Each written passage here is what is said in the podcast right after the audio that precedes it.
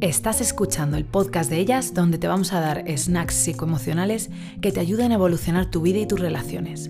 Soy Guada Sánchez y ayudo a mujeres a sacar su mayor potencial, curar sus heridas y elevar su vida. Y en este podcast te voy a hablar sin filtro.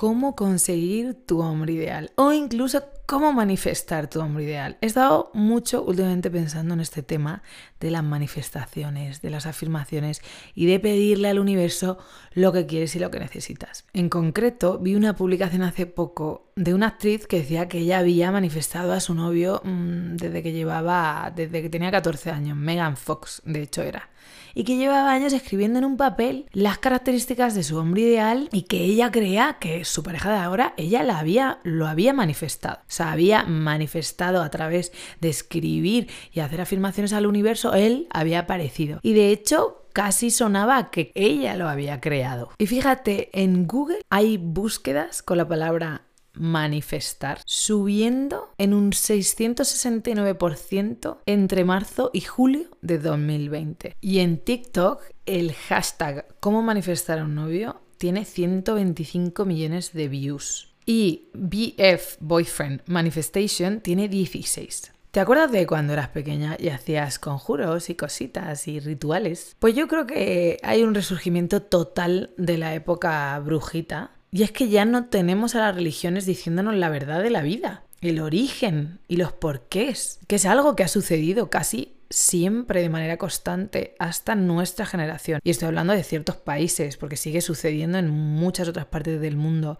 donde la religión es la principal fuente de educación y conocimiento. Y como ya no tenemos algo a donde agarrarnos y que nos dé las explicaciones de la vida, por eso yo creo que ha vuelto de nuevo el pensamiento mágico. Entonces, si quieres que te cuente cómo vas a manifestar a tu hombre ideal, lo que sí que te voy a contar hoy es qué sucede cuando pones tu futuro en unas manos que no son las tuyas. Es decir, cuando pones tu futuro 100% en manos del destino, de las cartas, del universo o de algo que está ahí fuera. Te voy a hablar de tres puntos importantes sobre este tema y con pensamiento mágico vamos a hablar un poquito de todo, de manifestaciones, de tarot, del universo, prácticas religiosas, cristales, inciensos y demás. Primero vamos a irnos un poquito al pasado para reconectarte con parte de las creencias con las que creciste. Seguro que alguna vez has oído el dicho de San Cucufato, San Cucufato, los huevos te ato y si encuentro esto que he perdido, te lo desato, que es que me parece una auténtica maravilla, ¿no? O sea, ya la comedia, el pensamiento mágico, todo ahí en uno. Bueno, pues mi madre realmente cree que San Cucufato le ayuda a encontrar cosas. Y yo he sido testigo de esto desde pequeña. O tal vez has hecho un examen y te has llevado una piedrita o de más pequeña una virgen o lo sigues haciendo ahora o amuletos o algo que te anclase y que te hiciese sentir que había alguien o algo resguardándote y apoyándote para que hicieras el examen bien o para que ganaras ese partido o para que hicieras bien el baile o, o a lo que te dedicases. Desde el principio de los tiempos el ser humano ha usado diferentes técnicas para proyectar sus sueños y deseos y para enfrentar sus miedos, porque la incertidumbre de la vida es muy jodida. No sabemos qué nos va a pasar, no sabemos si vamos a conseguir lo que queremos o si las personas que amamos van a estar ahí. El ser humano miraba hacia afuera y le pedía a eso de ahí fuera que por favor le trajera buena fortuna para conseguir aquello que quería y evitar aquello que temía. Cuando manifiestas a tu hombre ideal, estás haciendo lo mismo. Lo mismo que hacían los mayas cuando realizaban una ofrenda para que cayeran buenas lluvias. Los mayas querían lluvias y tú quieres un novio. Si tomas una perspectiva sociohistórica y evolutiva de las diferentes creencias que el ser humano ha sostenido para poder navegar la cruda, insegura y llena de incertidumbre realidad, puedes entender perfectamente cómo el pensamiento mágico en parte es una estrategia de supervivencia. Es una estrategia de navegue, de navegue de la realidad. Ojo, y con esto no estoy diciendo que no tenga su función, ha tenido muchísima función. Nos ha ayudado a tirar para adelante y a enfrentarnos al terror del no saber, de la inseguridad y al dolor enormemente. Y en gran parte de la historia, esta era una de las herramientas más potentes que teníamos para poder salir a flote y a veces la única. Así que lo primero que quiero que entiendas es eso ese origen que tiene esta perspectiva, esta escuela, este conjunto de creencias.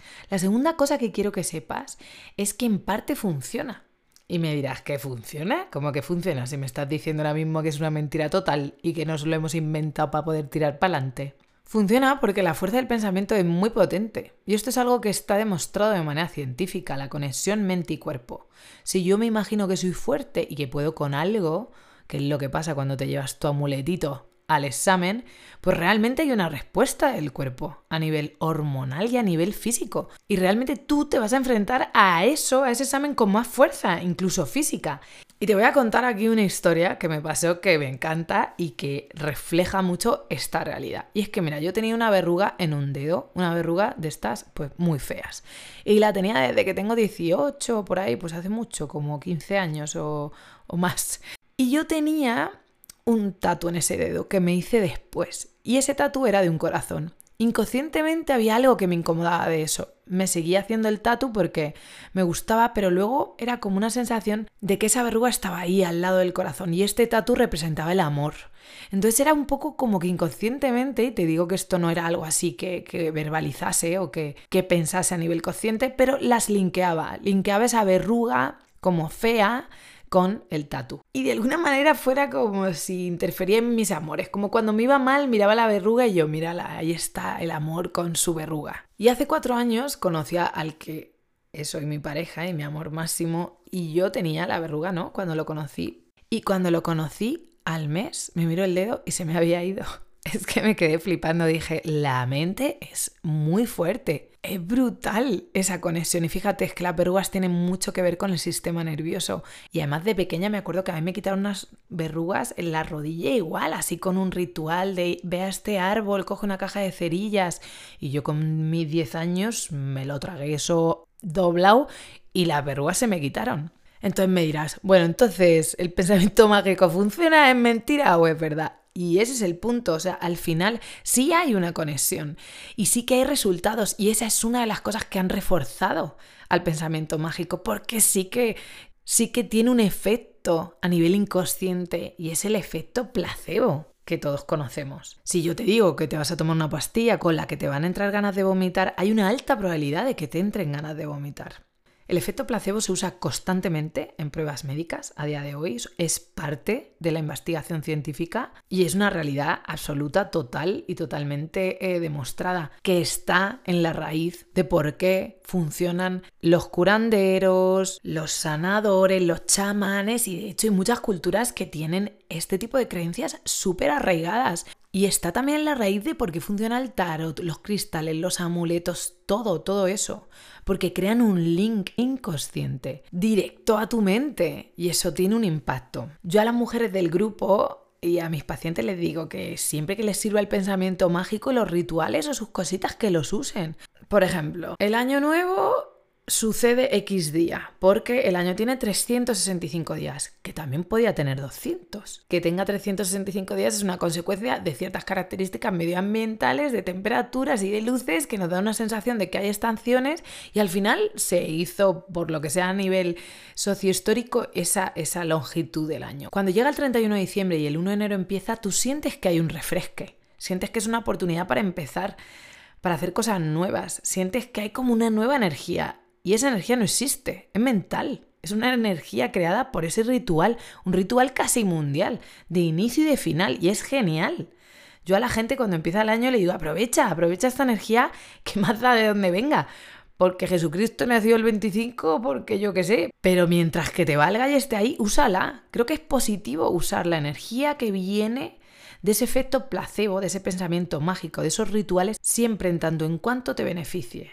Pero y esto te va a llevar al tercer punto, siempre siendo consciente de que es un efecto, de que no es la verdad absoluta y de que la verruga no me hizo encontrar a mi hombre, sino yo, mis valores y mi capacidad de relacionarme. Está genial que uses esa energía, pero sin nunca dejar de lado tu responsabilidad ante tu vida y ser tú la que lleva el volante, no el tarot ni los cristales porque si pones demasiado peso en lo otro, te olvidas que el centro eres tú. Y este es el punto 3, el tercer punto, y es el riesgo que tiene el pensamiento mágico. Y es que cuando lo dejamos todo en su mano, y esto es lo que pasaba durante mucho tiempo, cuando está todo en la mano de Dios, que mi hijo se muera está en la mano de Dios, que yo no encuentre a nadie está en la mano de Dios, o en la mano del universo, o el chico que estoy manifestando no viene porque el universo no lo quiere, eso es peligroso, porque no estás tomando responsabilidad. Porque si no sucede lo que tú quieres, además puede haber muchísimas emociones negativas de culpa y de ansiedad. Y porque estás quitando el foco y no poniendo la atención en ti y en lo que tú necesitas tú hacer para crear tu mundo. Hay una parte de tu mundo que tú no controlas y es lo cruel de la vida. Tú no sabes si en 10 años a uno de tus mejores amigos le va a dar cáncer. Y no lo sabes ni tú, ni yo, ni nadie. Y tenemos que vivir con esa incertidumbre. Y vamos a tener que vivir con ese duelo si sucede. Y vamos a tener que morir si nos toca a nosotras. No lo podemos controlar. Pero hay una parte de tu vida que sí tienes agencia sobre ella. Y esa parte es tu mundo interno. Y es aprender a amar tu mundo interno. Es aceptar tu mundo emocional es comunicarte de manera transparente con el mundo, es quitarte las máscaras, es desarrollar tu ojo para ver señales de alarma cuando estás empezando a conocer a hombres, es salirte de un lugar si no se te respetan tus límites y tus necesidades. Eso está bajo tu agencia. Y eso lleva cierto trabajo, porque desafortunadamente no nos han enseñado estas cosas desde pequeñas. Muy pocas tuvimos la oportunidad de tener padres que nos pudieron dar ese apoyo emocional desde el principio, pero ahora tú como adulta sí puedes. Y lo que me da miedo a veces es que ese pensamiento mágico te pueda despistar o despistarnos de ese punto de atención interno, que es el que te va a dar las riendas de tu vida. Es como si dejas en el asiento del conductor las cartas del tarot o las manifestaciones. Está bien tener las cartas del tarot en algún asiento del coche o en el maletero o en la guantera, pero la que tiene que estar conduciendo el coche eres tú. Ese es el cambio que tiene riesgo. Así que ojo con estas prácticas cuando están provocando que tú dejes de conducir tu coche. Y a la vez te animo que las uses siempre que te ayuden a regular o anclarte de alguna manera sin dejar tú de estar al volante. Me encanta este tema porque lo veo muchísimo, lo veo súper activo, súper vivo en redes y no estoy segura si entiendes en profundidad sus beneficios y sus riesgos. Así que espero que hayas entendido un poquito más este tema. Te mando un abrazo gigante, gigante. Mil gracias por estar aquí de nuevo y nos vemos pronto con más snacks psicoemocionales sin filtro.